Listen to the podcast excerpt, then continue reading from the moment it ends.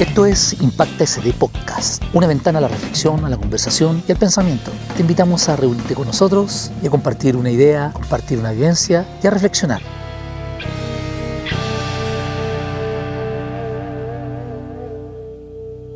Bienvenidos a Impacta. Esto es Impacta SD. Nosotros estamos en nuestro podcast con Alida Laura, Hola. con Diego. Hola, hola. Nosotros somos Impacto SD. Y estamos hoy día con un invitado de lujo. Hace un tiempo nuestro colegio comenzó una alianza estratégica con un grupo que se llama Tuiteros Solidarios, que hoy es un grupo bastante importante y está con nosotros Fernando Garay. Bienvenido Fernando. Oye, muchas gracias por la invitación, un placer estar acá, así que eh, con gusto podemos conversar lo que ustedes estimen conveniente. Bueno, les voy a contar algunas cosas, luego vamos a hacer algunas preguntas acá con nuestro, con nuestro equipo. Fernando hoy día está trabajando en el Colegio Saint Dominic, pero Fernando tiene una historia muy, yo, yo la considero espectacular, de trabajo, de apoyo en beneficio de la comunidad. Y bueno, aparte de todas su- sus eh, labores personales. Fernando, ¿qué, qué significa esta, esta alianza con el Colegio Saint Dominic en estos momentos de trabajo? Es una alianza tremendamente importante. Finalmente, mm, eh, los jóvenes son el futuro de este país, el futuro de esta ciudad. Por tanto, hacer alianza con colegios tan importantes como ustedes, eh, que son emblemáticos acá de la zona, es importante para seguir haciendo cosas, avanzar. Son las instancias donde jóvenes, millennials, utilizan las redes sociales de forma positiva. Es que se suben a nuestras campañas. Nosotros hacemos permanentemente cosas utilizando básicamente las redes sociales, Twitter, Facebook e Instagram. Y eh, nos ha ido bien, la gente eh, nos apoya un montón, tenemos eh, un montón de apoyo de, de la comunidad y finalmente mm, los jóvenes son para nosotros tremendamente importantes porque finalmente son los que eh, retuitean o suben fotos y además que vamos impregnando la solidaridad de este país a que se puedan seguir haciendo cosas, que estemos preparados incluso para una catástrofe, que hagamos cosas, que se vi- viralicen y que puedan contar con nosotros para lo que ustedes estimen conveniente, pero finalmente seamos una asociación para poder hacer cosas positivas eh, por la comunidad. Bueno, Fernando, yo le tengo una pregunta al respecto de Twitter Solidario. ¿Cómo nace esto? ¿Qué le inspira a crear esta fundación? Mira, nace el 2011, eh, yo venía llegando a Estados Unidos y vi que Obama había ganado por Twitter. Eh, esa relación que Una gran elección, una nueva elección, una nueva forma de hacer política. Claro, claro, porque fue muy cercano. El 2011 estaba entrando recién a Chile eh, Twitter, pero ya en Estados Unidos tenía tres años y fue eh, muy cercano que Obama se contactara con sus votantes. En el fondo él veía lo que escribía la gente, el ciudadano americano, qué escribía, qué es lo que necesitaba y él se anticipó. Entonces era como que pensaba o miraba la mente de los ciudadanos americanos y ahí se ganó el voto más duro y ganó en segunda vuelta. Ahí encontré que podía ser una herramienta, nosotros somos un país bastante te- tecnologizado, de hecho somos 18 millones de habitantes y hay 22 millones de celulares, por tanto somos un país muy conectado y encontré que esta plataforma podía ser también para hacer cosas positivas.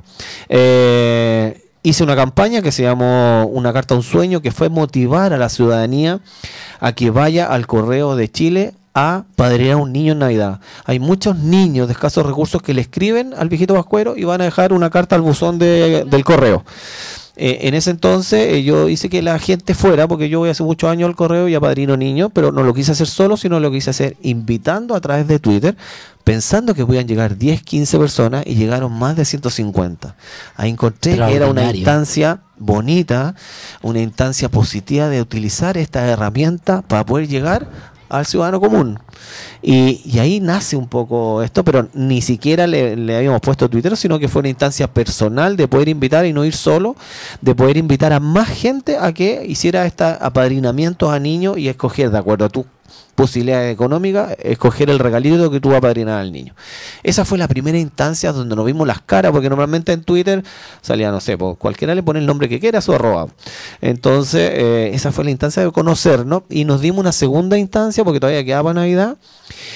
pero el, eh, era muy todavía, eh, Twitter era muy elite, no, no, no todo el mundo tenía Twitter, el 2011, y eh, utilizamos medios de comunicación. Fuimos a la radio a poder promocionar esto, a que la señora o la persona, un papá, se pusiera la mano en el corazón y a a un niño. Y en esa segunda instancia llegaron 500 personas.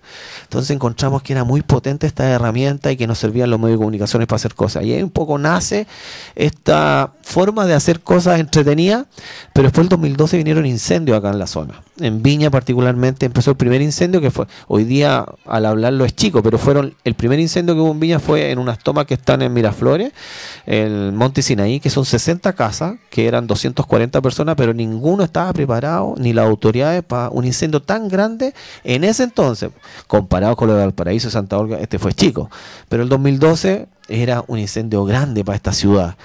Y la misma gente me empezó a decir, Fernando, ¿por qué no vamos a ayudar? Y la gente me, me hablaba por Twitter y donde me encontraba me decía, ¿por qué no ayudamos? Y ahí dijo, bueno, hagamos algo. Y yo decía que a lo mejor la gente quiere ayudar, pero necesitaba alguien que los motivara. Y en ese entonces fui como el coordinador, me conseguí un colegio en el San Ignacio, que está ahí en la Plaza, Plaza Miraflores, que hay un joven que era su mamá es la dueña, y nos prestó el colegio y la gente empezó a llegar ahí, le pusimos Fuerza Viña, y la gente empezó a llegar al colegio y llenamos un gimnasio de mercadería, de ropa.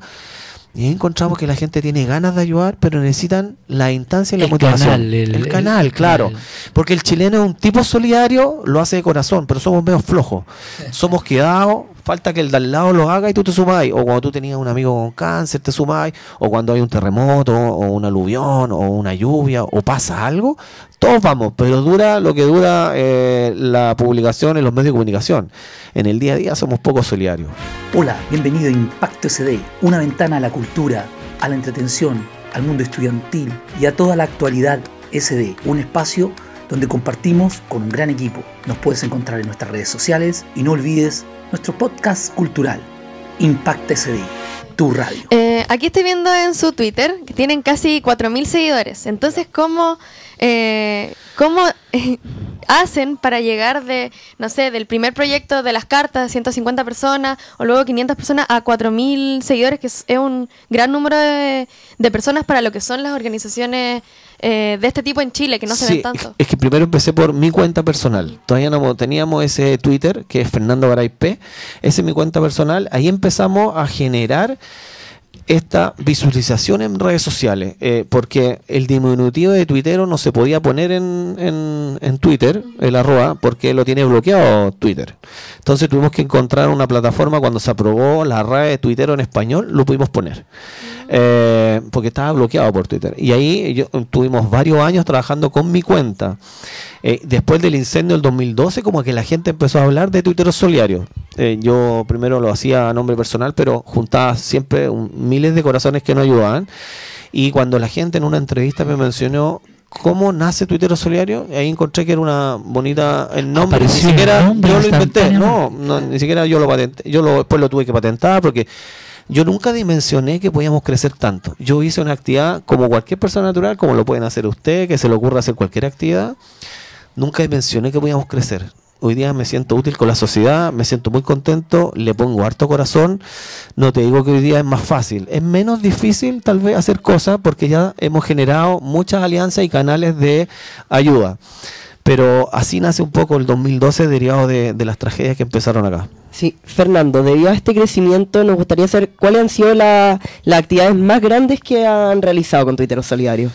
Bueno, evidentemente las actividades más grandes son las catástrofes. Hemos estado en el aluvión, en el primer terremoto de Iquique, que fue el 2012, después tuvimos en los incendios de Valparaíso el 2014, los mega incendios, Eh, luego estuvimos en el aluvión de Copiapó, eh, que hubo, se inundó todo Copiapó, Eh, estuvimos los terremotos eh, y en los incendios de Santa Olga. Eh, eso creo que han sido los mega eventos donde la gente se suma con todo el corazón, la gente ha encontrado en nosotros una plataforma de confianza. Hoy día pasamos en el momento del país que hay mucha desconfianza en todos niveles, desde político que la gente no confía, o la iglesia no confía. Hemos generado esta alianza solo a través de foto y video. O sea, tú me entregas un paquete de fideo, está la foto, está la foto cuando yo llego a- al destino, o, o incluso con un testimonio. Entonces la gente le gusta ver que su fideo o su litro de aceite que compró con tanto esfuerzo llegó a destino. Yo no hago nada extraordinario. Lo que tú me pasas, yo lo entrego. Si en el fondo lo, lo que somos un puente. Pero tú eres un mediador importante en esto. Sí, ahora sí somos un mediador bastante tengo una importante. pregunta. Dígame. Algo que fue hace poco tiempo muy connotado que tiene que ver con esta campaña que estamos trabajando en equipo, que es Tejiendo Amor, que en el colegio también encuentro partimos- fabuloso que se sumado. con unos cuadraditos y dije, esto no va y a sin, resultar Y sin ninguna fe, me Y acuerdo. Y ahora tengo incluso esta sala en que estamos trabajando, está llena de lana y, un cariño impresionante. Pero tú lograste una cosa bien difícil. En el fútbol profesional, en la televisión, en un partido acá en Viña del Mar que jugaba el club local con Universidad Católica, lanzando estos ovillos de lana a la cancha, que fue una noticia nacional, ¿no? Sí, fue. Nunca se había hecho en el mundo una actividad eh, de esta naturaleza. En Europa, en Dinamarca, se hizo, se hizo el año 2015 que la gente ya era peluche. Peluche, si recuerdo, Peluche. lo vi la- En Dinamarca se hizo que la gente tirara peluche para ir con Navidad y se juntaron 5.000 peluches con un estadio de 40.000 personas. Acá habían 10.000 y juntamos 2.600 ovillos. Fue fantástico, eh, un poco motivar a la gente del fútbol a que se sumara. Todos nuestros desafíos siempre tienen una bajada, tiene un contexto, no hacemos cosas por hacer. Todo tiene una temática. Eh, nuestro foco de ayuda son los viejitos de la calle hoy día, los niños de campamento. Por ahí nos movemos. Evidentemente actuamos en una catástrofe, pero no somos una agrupación asistencialista. Nosotros nos juntamos plata para el bingo, nos juntamos plata para la señora que tiene diabetes, eh, nos juntamos plata de ninguna naturaleza. Nosotros lo que hacemos es fabricar sonrisas en la gente. Vamos a un campamento, pero con una bajada o el Día del Niño, o el cáncer de mama, o el tema de las, de las frazadas estas que ustedes están participando. Eh, todo tiene un contexto. Nos hemos ido agrupando y de distintas profesiones u oficios nos dividimos hoy día en la pega, porque esto creció tanto, como le decía anteriormente, creció tanto que hoy día ya tenemos distintos departamentos y funcionamos como una empresa, pero somos todos voluntarios, le ponemos puro corazón a esto. Sí, eh, bueno, la verdad es que yo creo que actualmente eh, estas organizaciones están llenas de jóvenes, como usted dijo. No es, no es más fácil, es menos difícil reunir este, a gente a estas cosas. Yo creo que a pesar de que las redes sociales de repente sí tienen un mal uso, algo beneficioso que ha tenido es que ha cambiado mucho la conciencia de los jóvenes con respecto a eso.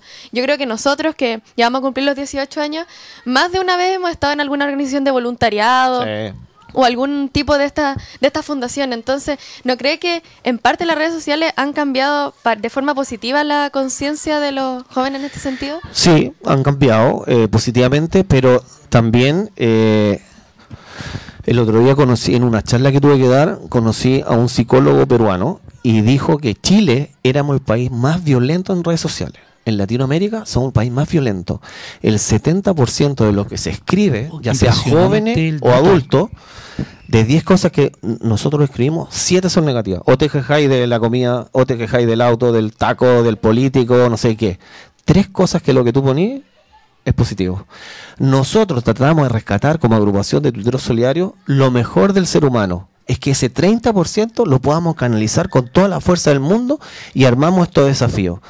Y, y en ese contexto, por eso fue la invitación a ustedes, que ustedes están llenos de jóvenes acá, que tienen ganas de hacer cosas, que son un buen colegio, que tienen además eh, la oportunidad de pasar un buen vivir, porque eh, hay otros jóvenes que la vida les ha sido mucho más difícil.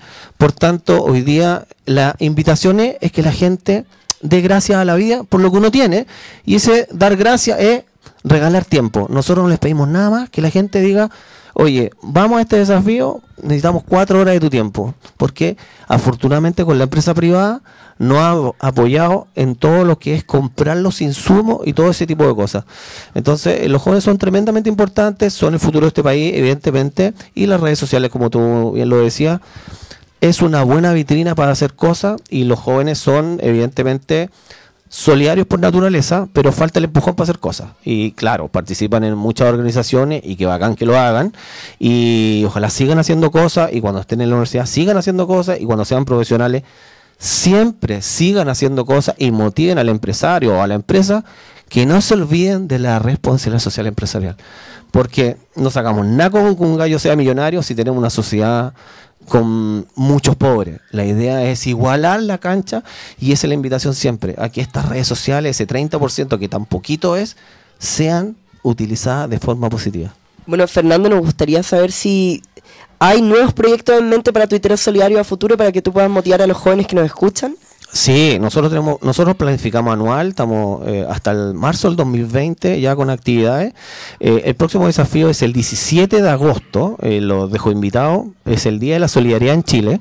Vamos a hacer un almuerzo en la matriz donde ustedes participan el último domingo o el primer domingo del mes. Eh, Sí, correcto, tenemos un grupo de apoderados que está constantemente colaborando. Sí, sí. Entonces, eh, el 18 de agosto es el Día de la Solidaridad en Chile. Derivado de la muerte del padre Hurtado, se instauró hace muchos años el Día de la Solidaridad y lo vamos a hacer el 17 de agosto. Ahí dejo la invitación para quien quiera participar. Todos los jóvenes, los apoderados, las mamás, todos los que quieran ir. Ahí se necesitan muchas manos. Pero más que entregar el almuerzo a los viejitos, la idea es compartir. Porque el desafío se llama Elige compartir, que es comer con ellos unos porotitos, conversar su Y historia darle un buen día. un buen día, llevamos muchas cosas, le cortamos el pelito, le limpiamos la uña, eh, a lo mejor les cambiamos los zapatitos, eh, le llevamos calcetas, regalitos, jugamos con ellos, eh, llevamos taca-taca, a veces llevamos rana, jugar con ellos. Ellos fueron niños alguna vez, sonrieron, hoy día vienen en la calle, es difícil sacarle una sonrisa, pero detrás de ese viejo hay un corazón que él no, quise, no quiere vivir en la calle, las vueltas de la vida hoy día vive en la calle, eh, hay mucha historia enriquecedora que te puede servir a ti. Conversar con un viejo en la calle, hay gente no solamente pobre, sino que hay gente que habla de repente tres, cuatro idiomas, tienen tremendo título, pero esas cosas la vida viene en la no calle. llevamos sorpresa porque la vida Tiene mucha va y viene. Fernando, para, para ir ya cerrando un, un par de cosas, eh, comentar que esto de la lana no queda acá. Esta campaña extraordinaria en nuestro colegio, la próxima semana probablemente, es muy probable que estemos en la calle contigo entregando, haciendo entrega de esta frazada. Fantástico, ¿no? La invitación a mí, me encanta que la gente vaya, que nos acompañe, eh, porque eh, es importante participar, pero además que vean y, tengan la experiencia de ayudar con el corazón, es también entregar estas frazadas que los alumnos, los apoderados y todo el mundo tejió, vean eh, y, y- y compartan, eh, entregar esa, esa vivencia de, un viejito cómo la recibe, porque además nosotros le explicamos cómo se hacen. Y es una tremenda satisfacción para el viejito o para el hogar donde vamos cuando se les cuenta que de repente 20 personas hicieron una manta, que un cuadradito tiene mucho significado. Eh, tenéis que pensar ahí que 20 corazones tejieron pensando en ello. Eh, por tanto, la invitación, si nos quieren acompañar, fantástico, que podamos coordinar un día y nos acompañen. Eh, ya hemos recorrido harto eh, la región, además se activó el código azul en estos días, derivado de la baja Correcto. temperatura y el, y el, y el frío y, y la lluvia. Se activa un código azul, por tanto, hay albergues que están en estos días de frío eh, habilitados. Así que felices que nos acompañen. Sí. Bueno, Fernando, muchas gracias, no solo por tus palabras, sino también por lo que haces. Eh, en Chile siguen apareciendo este tipo de organizaciones, pero tenemos que recordar que si nos comparamos con otros países que siempre han hecho estas cosas, como Holanda o incluso Estados Unidos, tenemos un bajo nivel de, filantropía en el país. Así que esas instancias ayudan a que crezcamos como sociedad, pero también como, como país en general. Así que muy importante. Y con estas lindas palabras de Anita Laura y de nuestro equipo Fernando Garay, muchas gracias. Muchas gracias por la invitación. Ya eres parte de, de esta alianza, de este trabajo con el centro de alumnos que inició este proceso, pero además con este equipo de Impacta, porque con Diego, con Anita somos Impacto SD. Nos vamos, gracias. Gracias a ustedes.